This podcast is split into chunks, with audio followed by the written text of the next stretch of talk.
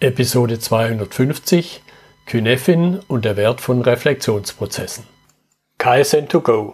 Herzlich willkommen zu dem Podcast für Lean-Interessierte, die in ihren Organisationen die kontinuierliche Verbesserung der Geschäftsprozesse und Abläufe anstreben, um Nutzen zu steigern, Ressourcenverbrauch zu reduzieren und damit Freiräume für echte Wertschöpfung zu schaffen, für mehr Erfolg durch Kunden- und Mitarbeiterzufriedenheit, höhere Produktivität durch mehr Effektivität und Effizienz an den Maschinen, im Außendienst, in den Büros bis zur Chefetage.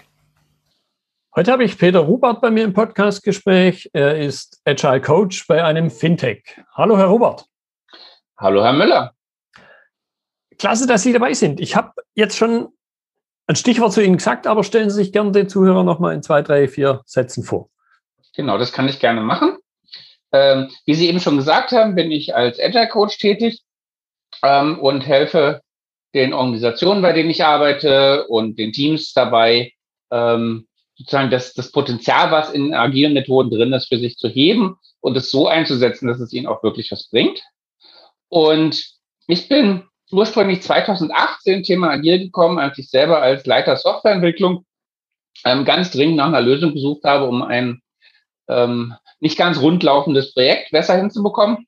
Da bin ich damals auf Scrum gestoßen und das hat ähm, so schnell, so viel besser funktioniert, dass ich bei dem Thema hängen geblieben bin und mich über die Jahre immer stärker ähm, auf das Thema Agile konzentriert habe, bis eben zum heutigen Zeitpunkt, wo ich dann als Agile Coach ähm, diese Erfahrung weitergebe, um anderen äh, zu helfen.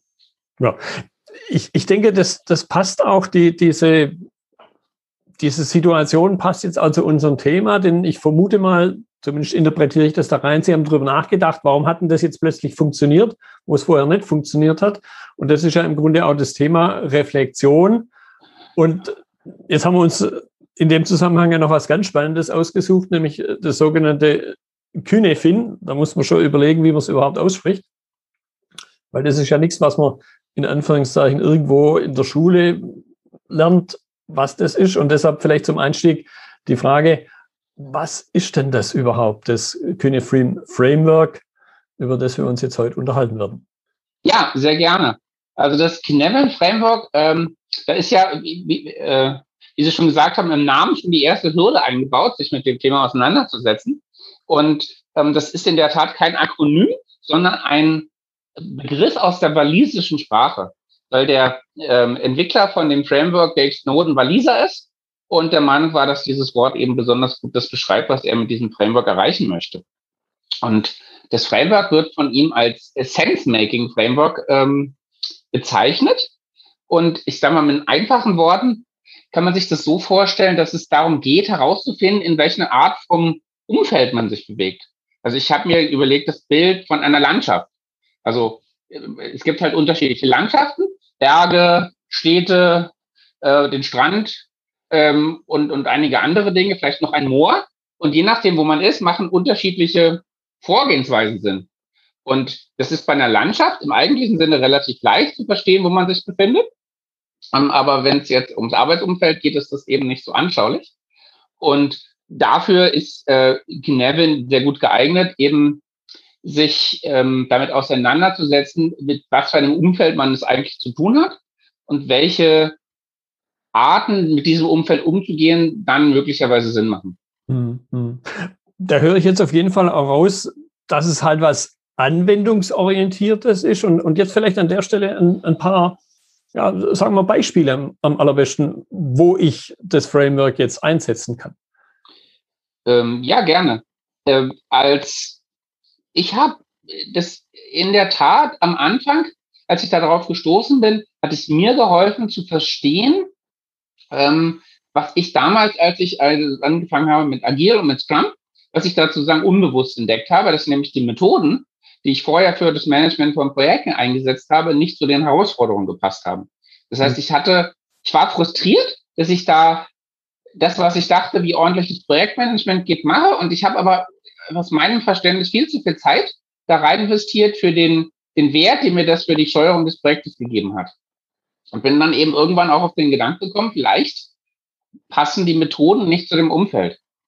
Und so setze ich also Nevin heute auch ähm, ein, dass ich das in Trainings verwende, um zu zeigen, welche Arten von Rahmenbedingungen es gibt und für welche Arten von Rahmenbedingungen Agilität entwickelt wurde.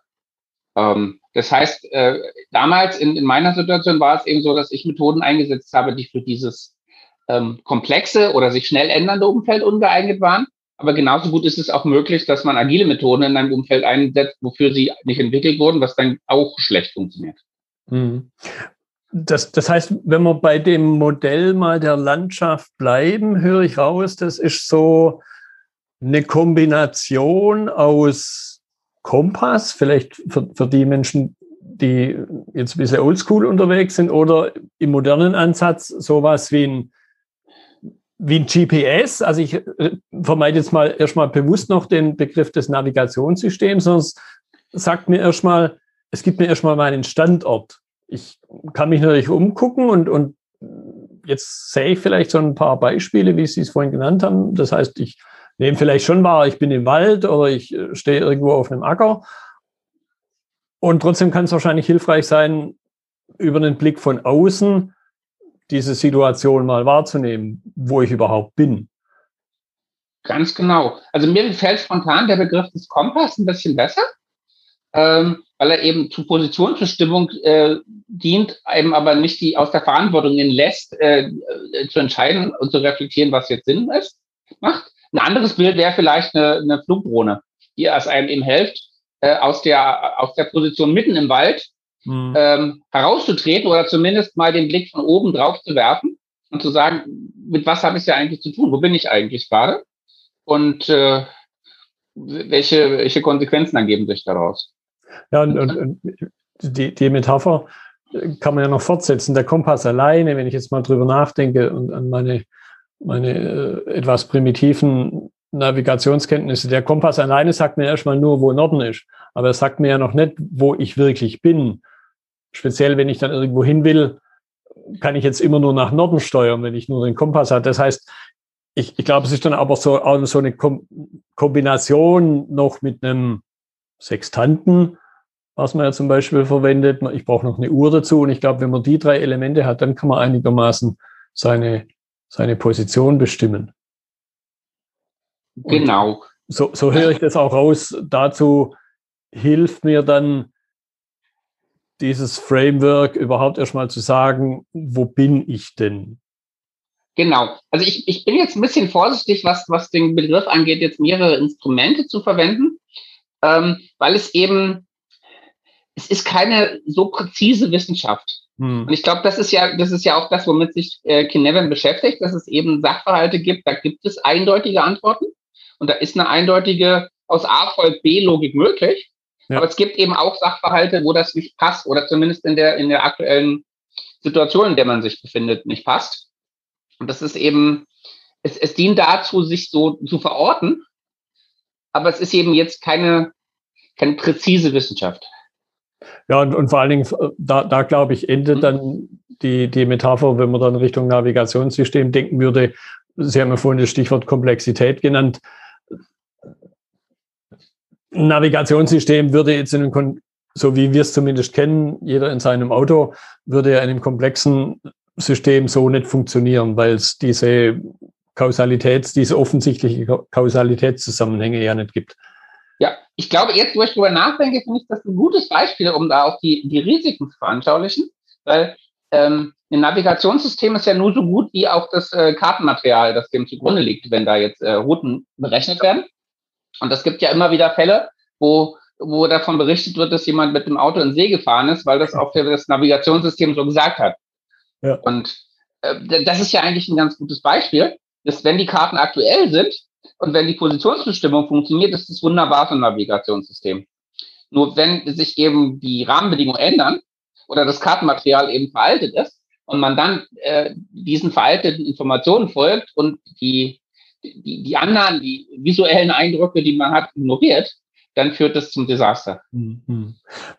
Jetzt, jetzt hatten Sie es äh, durch den Aspekt Komplexität angedeutet. Ich vermute aber mal, ich kenne es natürlich auch, ich habe mich in der Vorbereitung äh, zu unserer Unterhaltung jetzt auch ein bisschen mit beschäftigt, aber wahrscheinlich nicht jeder Zuhörer. Das heißt, mhm. was gibt es außer Komplexität noch? Also ähm, das Cynefin Framework unterscheidet fünf verschiedene Domains oder wie ich gerne sage, vier Domains und eine besondere. Und äh, die, die vier Domains, das ist, ähm, ich muss kurz überlegen, weil die Namen sich ab und zu mal ändern. Ähm, die erste ist, mit der ich immer anfange, ist Clear. Die zweite ist dann Complicated. Dann kommt Complex, was Sie eben schon erwähnt haben, und Chaotic. Mhm. Und die fünfte ist dann Confused. Und das, also ich fange mal mit der fünften an. Die bedeutet eigentlich, dass aktuell keine Positionsbestimmung möglich ist. Mhm. Ähm, die ist ein bisschen schwieriger auch zu greifen. Ähm, clear dagegen ist ganz einfach zugleich ähm, zu greifen. Und das ist eigentlich eine Situation, wo es offensichtlich ist, mit was man es zu tun hat und welche Handlungen angemessen sind. Und es mhm. ist auch zuverlässig möglich zu sagen, dass wenn ich das mache, was ist das Ergebnis? Ja? Und äh, complicated ist dann eine Stufe mehr. Das ist nicht offensichtlich, aber es ist mit Analyse möglich, ähm, die Situation so zu verstehen, dass man zuverlässig vorhersagen kann, welche Handlung zu welchem Ergebnis führt. Also Beispiel, was ich da gerne verwende, ist eine mechanische Uhr. Ähm, das heißt, wenn ich eine mechanische Uhr auseinandernehme, werde ich nicht in der Lage sein, die wieder zusammenzubauen, sodass sie funktioniert. Jemand mit der entsprechenden Ausbildung, Uhrmacher, wird es können und der wird es auch hundertmal können und es wird immer wieder das gleiche Ergebnis sein. Mhm. Und das ist eben der Unterschied zum Komplexen. Da sind die, äh, die Rahmenbedingungen, die Faktoren, die zu berücksichtigen sind und die Wechselwirkungen dazwischen so vielfältig, ähm, dass äh, die gleiche Maßnahme wiederholt äh, zu einem anderen Ergebnis führen kann. Mhm. Dass auch kleine, ähm, kleine Abweichungen in der, in der Ausgangssituation zu dramatisch anderen Ergebnissen führen. Mhm. So dass es also Analyse alleine nicht ausreicht äh, und, äh, und man eben diese, diese linear-kausalen Zusammenhänge nicht herstellen kann. Da gibt es, da gibt es eine Ordnung, es ist nicht beliebig, aber es ist nicht trivial mhm. zu verstehen. Und das lässt sich im Nachhinein erklären, aber eben nicht ähm, zuverlässig prognostizieren. Ein gutes Beispiel hierfür ist Wetter. Ja, das Wetter ist eins der, ich glaube, der, der klassischen komplexen äh, Systeme. Und das lässt sich sehr wohl erforschen, es lassen sich Modelle bilden. Je weiter in die Zukunft ich aber Wettervorhersagen treffen möchte, desto weniger präzise werden sie und desto größer wird die Abweichung sein. Mhm. Ja? Und die letzte Domain ist dann chaotisch. Und da ist es zumindest zum Zeitpunkt der Betrachtung nicht möglich, ähm, Muster zu etablieren, weil sich die Sachen so schnell verändern und, und keine Erfahrung bestehen, ähm, dass man eben dort äh, eben komplett neuen, äh, meist katastrophalen Situationen äh, sich gegenüber sieht. Mhm. Wie, wie würden Sie jetzt das Thema Betrachter einordnen? Weil ich, ich werde immer so den Verdacht nicht los. Und, und gerade wenn ich, mir, wenn ich mir den Punkt Wetter anschaue, da haben wir ja durchaus gewisse Fortschritte in den, sagen wir, in den vergangenen Jahrzehnten, was Wettervorhersage angeht. Vielleicht mal Jahrhunderte alt, die Bauernregeln, die manchmal auch nicht so schlecht waren. Und, und dann aber eben die computergestützte Wettervorhersage. In meiner Wahrnehmung hat sich da ja schon was getan die Frage, die sich mir dann da immer stellt, ist, hat es halt jetzt doch vielleicht nicht nur was mit den beschränkten Möglichkeiten, denen wir aktuell noch unterliegen, zu tun? Oder wird es im Sinne von immer so bleiben, dass es eben komplex ist und ich diese, weil ich diese kausalen Zusammenhänge nicht kenne. Und das ist dann auch wieder so die Frage, ja, ist dieses Nicht-Kennen der einzige Grund oder gibt es noch was anderes? Ich, ich kenne, ich habe mal immer dieses Beispiel gehört, ähm, Spaghetti auf dem Teller. Ist ein komplexes System, weil ich nicht vorhersagen kann, wenn ich an irgendeinem Spaghetti ziehe, was da jetzt passiert. Mhm. Also ich würde sagen, es ist immer eine Momentaufnahme und es ist auch immer vom, vom Standpunkt abhängig ähm, und von den von den Möglichkeiten. Es gibt aus meiner Sicht Betrachtungsgegenstände, die wahrscheinlich immer komplex bleiben werden. Und da meine ich hauptsächlich soziale Systeme. Mhm. Weil ich es halt mit, mit einzelnen Menschen zu tun habe, die jeweils einen eigenen Verstand haben, ähm, der, der unabhängig ist und der, der im Zweifel der Person selber nicht vollständig zugänglich ist und wo es sich nicht prinzipbedingt nicht vorhersagen lässt. Ähm, äh, wie sich jetzt äh, die einzelnen Menschen verhalten. Im, Im Rahmen gewisser Bandbreiten lassen sich da schon Annahmen treffen. Aber insbesondere wenn da mehrere Menschen zusammenkommen, ergeben sich da sehr schnell komplexe Wechselwirkungen. Mhm. Und äh, bei anderen Dingen, also ist es halt dann, hat, hat es mit den eigenen Analysemöglichkeiten zu tun, mit der Abtastrate und mit der Veränderung ähm, äh, in der Umwelt. Hm. Okay, Jetzt sind wir dann irgendwie an dem Punkt angekommen durch das Einordnen in die 4-5. Bei 4 fällt mir halt sofort Quadranten ein. Mhm. So, so sieht ja das Modell, wenn man sich optisch, visuell anschaut, sind sie auch Quadranten, die da im ersten Schritt dargestellt werden. Was mache ich dann aber jetzt damit, könnte sich da ein oder könnte ich mir vorstellen, fragt sich der ein oder andere wenn ich jetzt weiß, okay, ich bewege mich in einem, ja, in einem Extremfall in einem komplexen Umfeld, dann gehe ich ja nicht runter in den Keller und erschieße mich dort, weil ich sage, beherrsche ich nicht. Ganz genau. Das ist äh, wahrscheinlich keine, äh, äh, keine hilfreiche Lösung. Ähm, also zum einen, ähm, das möchte ich noch da hinweisen, ist es bei Kinevin so, dass es auch ähm, berücksichtigt, dass es Übergänge und Unschärfen gibt. Mhm ähm, zwischen den verschiedenen Bereichen und dass es durchaus Wechsel geben kann. Also nicht nur, äh, also es ist eben durchaus durch die Verbesserung der eigenen Fähigkeiten möglich, von komplex zu complicated zu kommen. Mhm. Und es ist eben aber auch möglich, aus dem Clear ins Chaotische abzudriften. Ähm, wenn man zum Beispiel, also wenn man seine, die Stabilität der eigenen Umwelt überschätzt, als Beispiel. Hm. Wenn man also immer einen, einen, einen Prozess hat und den immer anwendet, meinetwegen jetzt seit Jahrzehnten und auf einmal ergeben sich Rahmenbedingungen, die man nicht wahrgenommen hat. Und auf einmal greifen die, die alten bewährten Vorgehensweisen nicht mehr. Das heißt, das ist in, in dem Modell auch angelegt, dass sich da Verschiebungen ergeben können. Mhm. Und ähm, ein Nutzen, den ich aus dem Modell ziehe, ist, dass es eben zu den jeweiligen Domains grundlegende Ratschläge oder Empfehlungen gibt, ähm, wie man mit solchen Situationen ähm, angemessen umgeht. Mhm. Und ähm, das wird untergliedert in Practices, ähm, in, in Decision Making und in Constraints. Und ich glaube, das äh, anschaulichste ist ähm, das Thema Decision Making, ähm, weil da wird halt gesagt, wie, wie, wie sollte ich zu Entscheidungen kommen? Mhm. Und da wird halt im, im Complicated ist, ist, die, äh, ist der Dreiklang Analyze, ähm, Act ähm, Sense, oder müsste ich jetzt erst nochmal, also es geht darum, die, die Situation zu verstehen, mhm. ähm, äh, dann entsprechend zu entscheiden, was angemessen ist, um das umzuwenden. Also das ist jetzt auch nicht anders als Plan, Do, Check, Act. Mhm. Und im Komplexen ist die Kernidee, ähm, experimentell vorzugehen.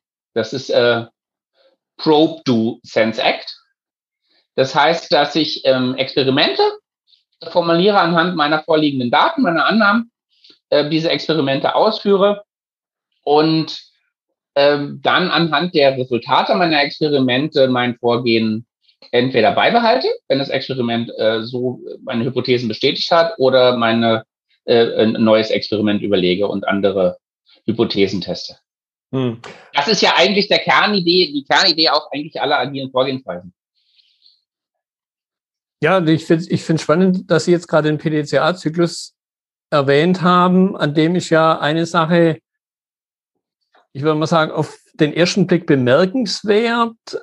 Man könnte jetzt ja sagen, okay, es sind vier Phasen, vier Buchstaben, jede sind 25 Prozent, wenn ich mal mhm. einmal in der Runde rum als 100 Prozent bezeichne. Und das ist ja erstmal der große, der große Irrtum, wenn man sich nicht äh, intensiver damit beschäftigt hat, dass ja die P-Phase im Grunde eigentlich so lang sein soll oder sogar zum Teil länger. Und wenn ich mir das dann in einer Abbildung auf einer A3-Formular zum Beispiel anschaue, dann sollen das ja 50 bis 60 Prozent sein. Und jetzt habe ich bei Ihnen gerade rausgehört, weil, weil so viel anders ist ja auch nicht. Ich fange ja nur an einer anderen Stelle an. Ja. Ich, ich fange halt mit dem Du an und ich fange nicht mit den 50 Prozent P an und plan mir da mal ein bisschen flapsig ausgedrückt erstmal einen Wolf, bevor ich dann ins Handeln komme, sondern ich mache vielleicht nur ganz kurz einen, einen Abriss von dem P, deutlich kleiner als 25 Prozent und komme dann in das Du rein und, und taschte mich so ein bisschen vorwärts, hätte ich fast äh, gesagt. Ja, genau. Um, um dann mit dem Ergebnis wieder zu reflektieren, okay, was habe ich jetzt und da schließt sich für mich dann aber schon auch wieder der Kreis. Was habe ich jetzt daraus gelernt? Genau. Und ich glaube, das ist dann nochmal der Unterschied zwischen dem Arbeiten im komplexen und dem Arbeiten in einem chaotischen Umfeld. Im chaotischen Umfeld ist es äh, ist, ist der erste Schritt anzuerkennen, dass es gerade keinen Sinn macht zu planen hm. und dass sich auch keine Hypothesen formulieren lassen und dass im Prinzip jede spontan plausible Vorgehensweise erstmal sinnvoll ist, um zu sehen, ob sie dabei unterstützt, die Lage unter Kontrolle zu bringen.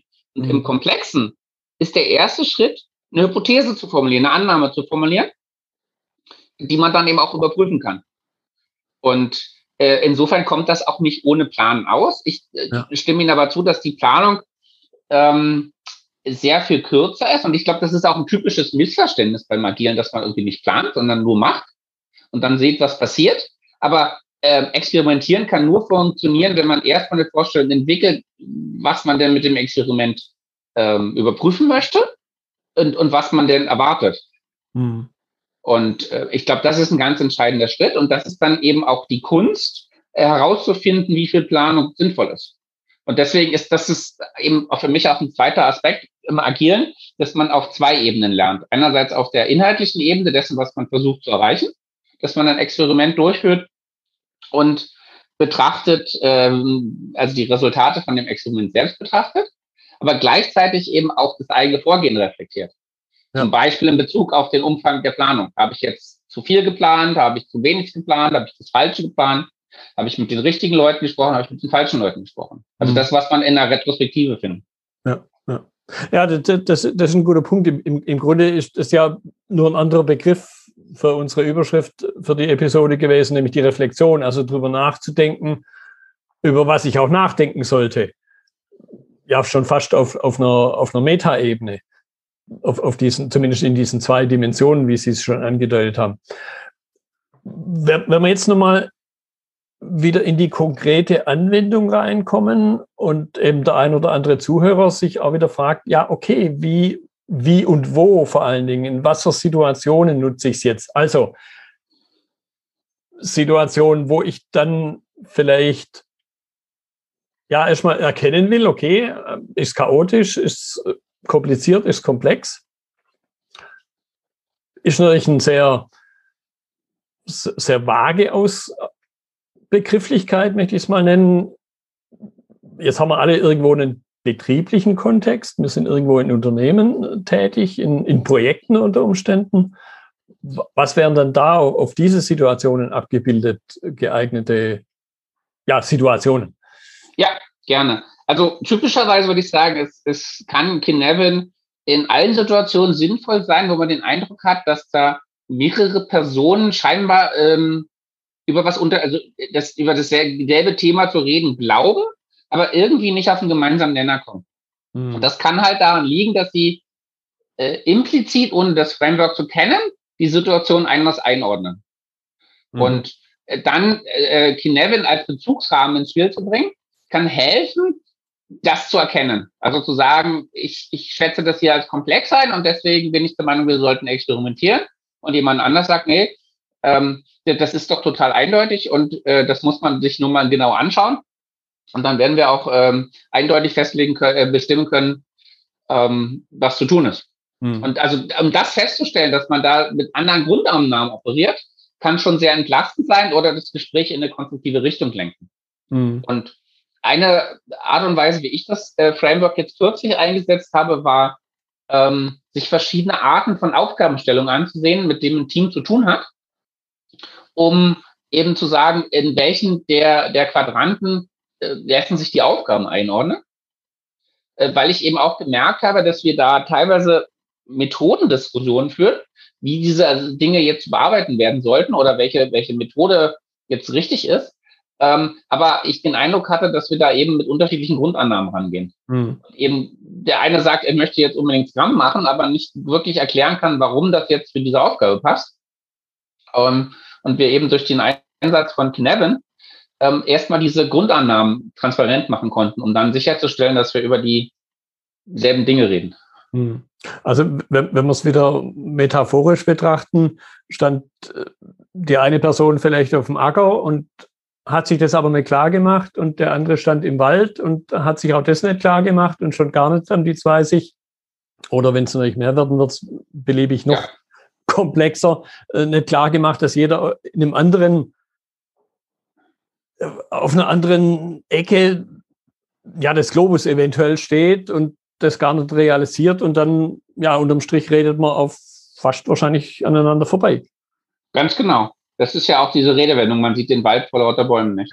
Ja. Und, ja. und, und das ist eben oft, dass die, ähm, dass die Kollegen, mit denen man zu tun hat, eben so in ihrem Arbeitskontext und in ihrer Perspektive verhaftet sind, hm. dass, dass die Idee, dass man das auch ganz anders sehen könnte, erstmal recht schwer zu vermitteln ist. Hm. Und dafür, finde ich, bietet Kinevin einen ganz guten Zugang. Hm. Das, das heißt, ich, ich fördere dann auch nicht bloß bei mir selber, wenn ich es einsetze, um, um mal mich zu verorten und mich in der Situation zu verorten, sondern ich fördere es eben auch bei den Beteiligten. Ganz genau. Diese Reflexion. Genau, also für mich ist das eigentlich immer ein Instrument, ähm, die Perspektiven anderer kennenzulernen und sich sozusagen auf einen gemeinsamen Bezugsrahmen zu begeben, um dann ja, ein besseres gegenseitiges Verständnis zu fördern und ausgehend von diesem Verständnis äh, dann zu überlegen, welche Maßnahmen machen denn Sinn, auf was kann man sich denn einigen. Hm. Ja, ja das, das wäre jetzt ein, ein guter Stich, gutes Stichwort. Maßnahmen, vielleicht auch im Sinne von Werkzeug, speziell halt in der komplexen Situation. Was sind, Sie haben es schon ein bisschen angedeutet, den ich drücke es mal mit meinen Worten aus, am PDCA-Zyklus im Grunde an einer anderen Stelle anzufangen und, und die Gewichte auch anders zu setzen dann. Was, was sind dann so typische Werkzeuge? Agil, natürlich klar, fällt einem wahrscheinlich, wenn man mit dem Thema ein bisschen umgeht, sehr schnell, kommt es einem dann sehr, sehr schnell in den Sinn. Aber es muss ja nicht immer, Sie hatten es auch schon angedeutet, es muss ja nicht immer das Beste sein. Genau. Also das ist, äh, für mich ist das ich, ich, bin Agile Coach, deswegen ist es wenig überraschend, dass ich agile Methoden für sehr sinnvoll halte. ähm, aber eben auch, auch nicht ein, ein Hammer für jeden Nagel. Mhm. Und ähm, ich, ich glaube, das finde ich jetzt auch oft schade, dass, das, dass der Eindruck entsteht, dass jetzt alles agil gemacht werden muss. Und das äh, zerschlägt man meiner Meinung nach unnötiges Porzellan. Und wenn ich jetzt feststelle, dass das eigentlich ähm, ein kompliziertes Thema ist oder vielleicht sogar was anderes, ähm, dass dann eben eine Standardisierung oder eine, eine Erarbeitung äh, von, von äh, Richtlinien mehr Sinn macht, als jetzt einen Scrum-Prozess aufzusetzen. Und ich kann mich erinnern, ich habe auch in der Vorbereitung auf das Gespräch gedacht, ich kann mich an ein Team erinnern, wo es, äh, wo die mit einer Anzahl von oder mit Aufgaben zu tun hatten, die wo es eigentlich nur eine sinnvolle Lösung gab und trotzdem die Teammitglieder immer ihre eigenen Wege sich überlegt haben ähm, und ähm, sich da selbst organisieren wollten. Und das die Beschäftigung auch mit Knevin kann dann durchaus helfen zu sagen, das macht keinen Sinn, weil das, das ist eine Aufgabe, dafür gibt es einen richtigen Weg und äh, den Weg muss man einmal dokumentieren und dann anwenden. Mhm. Und dann kann man eben in einem anderen Prozess, also zum Beispiel Lean-Methoden anwenden, um die Ausführung dieses Prozesses zu optimieren oder da drauf zu gucken. Ähm, aber ähm, ein, ein Scrum, was eigentlich für eine Entwicklung oder für, für Innovationsprojekte gedacht ist, ist einfach für diese Aufgabenstellung ungeeignet. Mhm. Das heißt, ich, ich höre auch raus, ich arbeite eben im Grunde auch wieder auf ja, Ebenen ist vielleicht der, der, falsche Begriff, weil es geht ja nicht darum, dass irgendwas höher und deshalb vielleicht besser ist, sondern ja, vielleicht nebeneinander her. Also parallel ja. arbeite ich an mehreren Dingen. Genau. Das ist halt eine, eine Herausforderung, mit der ich mich aktuell recht viel beschäftige, dass es eben Teams gibt, die haben mit Aufgabenstellung aus allen Domänen zu tun. Ähm, hm. Und da macht es aus meiner Sicht keinen Sinn, jetzt eine Methode zu suchen, die da für alles passt, sondern eben zu sagen, für welche Aufgabenstellung passt welche Vorgehensweise. Ja, das ist ja wieder das, der, der, der Klassiker, so, so, nach dem Motto, wenn ich halt nur einen Hammer habe, ist jedes Problem ein Nagel. Und, und dann hatten sie das, das Bild des Porzellanzerschlagens verwendet und mir kam dann in den Sinn, wenn ich jetzt halt auf, auf einen Porzellanschüssel einen Deckel setzen will und irgendwie klemmt er, ist wahrscheinlich keine gute Idee, das mit einem Hammer zu lösen. Genau. Und also ja, das, das kann für mich eben sehr wertvoll sein und ich sehe das auch gerade zu sagen, welche Arten von Aufgaben haben wir und äh, wie lassen sie sich sinnvoll gruppieren, was ist eben vielleicht komplex, was ist, äh, was ist kompliziert, was ist vielleicht auch clear. Ähm, und äh, wie gehen wir jeweils mit diesen Gruppen von Aufgaben um? Mhm. Also ich habe jetzt gerade mit einem Team, da habe ich äh, in der Tat gerade jetzt einen Scrum-Prozess gestartet, ähm, um deren Automatisierungsprojekte zu organisieren. Weil das ist Innovation, da gibt es keine Vorbilder, da gibt es viele Rahmenbedingungen, die das Team noch nicht kennt. Mhm. Ähm, und da macht es total Sinn, äh, diese Arbeit so zu strukturieren. Die, der Kern der Arbeit, der in diesem Team anfällt, das sind aber Routinetätigkeiten. Und dafür würde das überhaupt keinen Sinn machen, alle zwei Wochen zu planen und festzustellen, dass man wieder dieselbe Art von einem eingehenden Ticket zu arbeiten muss. Mhm. Ich, ich, ich höre auch raus, wir es ja vorhin auch mal kurz als Stichwort hatten, es, es geht eben auch ums Lernen. Ja, ganz, äh, ganz klar. Ähm, für mich ist das eigentlich eine der, der zentralen Aufgaben, ähm, die ich mit Teams angehe, ähm, in, dieses, in dieses Lernen, in das konstante Reflektieren darüber, wie man an Dinge rangeht, wie man anders an Dinge rangehen kann und wie man sich verbessern kann. Ja. Das, konstant zu lernen. Ja, und, und da gibt es ja durchaus ernstzunehmende Menschen. Mir, mir fällt da der, der Kay Anders Ericsson ein, der gesagt, wenn ich, ich gebe es jetzt sehr frei mit meinen Worten wieder, wenn ich das nicht bewusst mache, auch dieses mit dem Lernen verbundene Üben, kann man es im Grunde nicht Lernen nennen. Und, und das wäre dann für mich wieder dieser Bogen zur, zur Reflexion. Ja, genau. Also für mich geht es ja auch, ein Begriff ist ja auch das Können. Ähm, also es ist ja das eine ist ja ein abstraktes Wissen, was man sich irgendwo angelesen oder angeschaut hat, und das andere ja. ist ja die Anwendung. Ja. Und das ist ja das Schöne, wenn man in, in Iteration arbeitet oder wenn man in so einen regelmäßigen Reflexionsprozess reingeht, dass man ja immer wieder Gelegenheit hat, die Anwendung von Wissen zu reflektieren. Hm, Ja, und, und dann, und dann passiert es ja ganz leicht. Da gibt es ja die, diese klassischen vier Stufen der Kompetenz. Irgendwann auf der obersten Stufe die unbewusste, Inkom äh, die unbewusste Kompetenz, nicht die Inkompetenz, die ist ja ganz unten. Und äh, da erlebe ich dann oft als Herausforderung, dass jemand, der sprichwörtlich eine Sache wie im Schlaf kann, der kann das zwar, aber er tut sich unheimlich schwer, des anderen zu vermitteln. Und, und dann kommt es, glaube ich, wieder zur Situation, wie Sie es vorhin angedeutet haben, dass man im Extremfall aneinander vorbeiredet. Der eine kann was im Schlaf und versteht überhaupt nicht, dass der andere das nicht kann. Ja, ganz genau. Ähm, das ist, äh, das ist immer eine Herausforderung ähm, gutes Ergebnis für, also eine, eine gute Vorgehensweise, die ich in, in Softwareentwicklungsteams kenne, ist dann eben gemeinsam an Aufgaben zu arbeiten und sich das eben von einem Meister, wie man es ja auch nennen kann, mhm. abzuschauen. Ja. Ähm, weil das eben oft auch so implizites Wissen ist, was sehr, schlag, sehr schlecht zu verbalisieren ist. Ja. Ähm, was man eben durch, durch Ausführen und durch Zuschauen am besten aufnehmen kann. Ja. Ja, und, und, und gerade im, im Softwareentwicklungskontext, das ist so auch meine Wahrnehmung im Grunde schon vor Jahrzehnten gewesen, wo ich auch in der, in der Ecke tätig war. Da gibt es ja schon extreme Produktivitätsunterschiede, selbst wenn man es nach sowas im Grunde nicht wirklich geeigneten wie Line of Code pro Zeiteinheit misst. Und, und trotzdem sieht man einfach, dass der eine Mensch unheimlich produktiv ist wenn man das als Maßzahl annimmt und im Idealfall auch noch fehlerfrei. Und jemand anders erreicht das Niveau nicht. Und ich kann jetzt nicht zu dem gehen, der das eben im Schlaf macht und den fragen und dem sagen, jetzt erklär das dem mal. Da wird er wahrscheinlich scheitern, so wie er die Software an sich wunderbar erstellen kann. Genau. Ähm, äh, das ist absolut richtig. Und das ist ja auch einer der Gründe, warum so klassische Schätzverfahren so schlecht funktionieren, weil man normalerweise zu dem erfahrensten Entwickler geht und ihn fragt, wie lange es dauert. Ja. Und wenn man es dann einem anderen gibt, der, der, der nicht dasselbe ähm, Kompetenzniveau hat, dann dauert es eben teilweise mit Faktor 10 länger oder er kommt sogar nie zu einem Ergebnis. Ja. Ähm, und ähm, deswegen macht es eben Sinn, auch, auch in Teams zu arbeiten und diese Teams in der Fähigkeit, also in die Lage zu versetzen, miteinander zu arbeiten und voneinander zu lernen. Mhm. Ähm, und da braucht vielleicht verschiedene Kompetenzniveaus bewusst zu mischen, ähm, weil eben auch der unverstellte Blick eines, eines Berufsanfängers dem, dem Meister helfen kann, Dinge in einem neuen Licht wahrzunehmen oder mhm. die äh, die, die eigene Kompetenz zu reflektieren und zu greifen zu können, warum er bestimmte Dinge macht. Ja, ja. ja und ich glaube, das ist dann eben auch der, der Wert, der, der ein agiler Coach mit in ein Team reinbringt, dieses das Team, ja, ich möchte nicht sagen aufzufordern, aber das bei dem Team im Idealfall diesen Wunsch nach, nach Reflexion immer wieder zu, zu induzieren.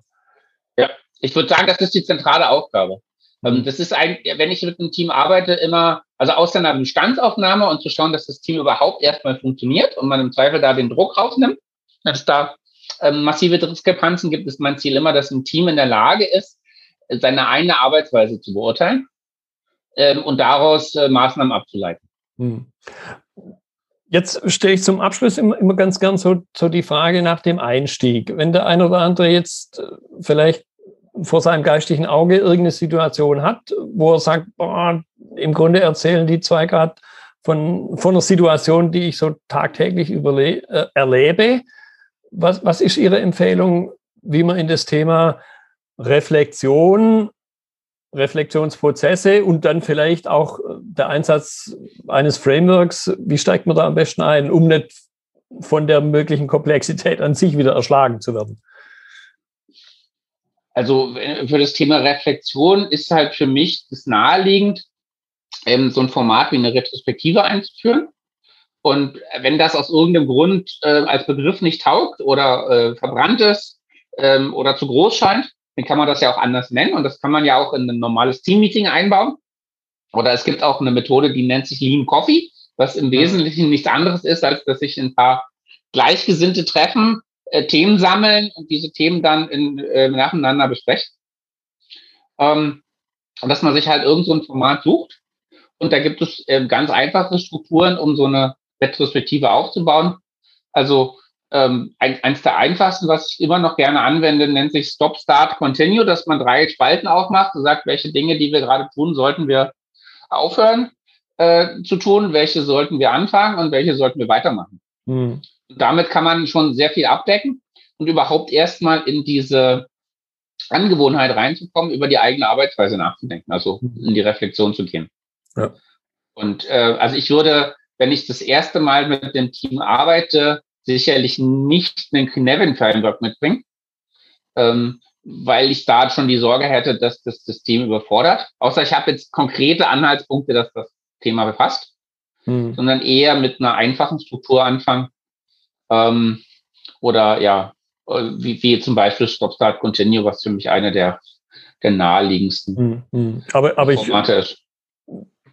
Wo, wo ich mich damit beschäftigt habe, hatte ich dann schon den Gedanken, ich kann es natürlich auch im, ja, nennen wir es mal stilles Kämmerchen nutzen. Das heißt, für mich selbst, ohne da jetzt mit jemand anders großartig drüber, drüber zu reden, zumindest nicht mit dem Team gleich drüber zu reden, sondern ich kann es für mich selbst nutzen, um, ja, um Situationen zu reflektieren. Wo bewege ich mich denn gerade? Und genau, ja. Das heißt, das hindert einen auch niemand dran, sich das auf ein Blatt Papier zu zeichnen. Ähm, und die Themen, die einen gerade beschäftigen, wo man vielleicht keinen äh, keinen Griff dran bekommt, mal einzusortieren ja. und zu gucken, ob sich aus dieser Einsortierung irgendwelche Muster oder irgendwelche Einsichten ergeben. Mhm. Ja, im, im Prinzip eben, das ist auch ein schönes Beispiel, die eigenen Gedanken ein bisschen zu sortieren. Genau. Ja. Prima. Herr Robert, ich fand das eine spannende, spannende Unterhaltung ich, ich persönlich kannte das Modell ein bisschen, aber es ist immer wieder spannend, sich mit jemand anders darüber zu unterhalten, der es in einem etwas anderen Kontext einsetzt. Deshalb, ich danke Ihnen für Ihre Zeit. Ja, äh, vielen Dank, Herr Möller, für die Einladung. Mir hat das Gespräch auch sehr gefallen und ich nehme einiges für mich selber mit. Das war die heutige Episode im Gespräch mit Peter Robert zum Thema Kynefin und der Wert von Reflexionsprozessen. Notizen und Links zur Episode finden Sie auf meiner Website unter dem Stichwort 250. Wenn Ihnen die Folge gefallen hat, freue ich mich über Ihre Bewertung bei iTunes. Sie geben damit auch anderen Interessierten die Chance, den Podcast zu entdecken. Ich bin Götz Müller und das war KSN2Go. Vielen Dank fürs Zuhören und Ihr Interesse. Ich wünsche Ihnen eine gute Zeit bis zur nächsten Episode und denken Sie immer daran, bei allem, was Sie tun oder lassen, das Leben ist viel zu kurz, um es mit Verschwendung zu verbringen.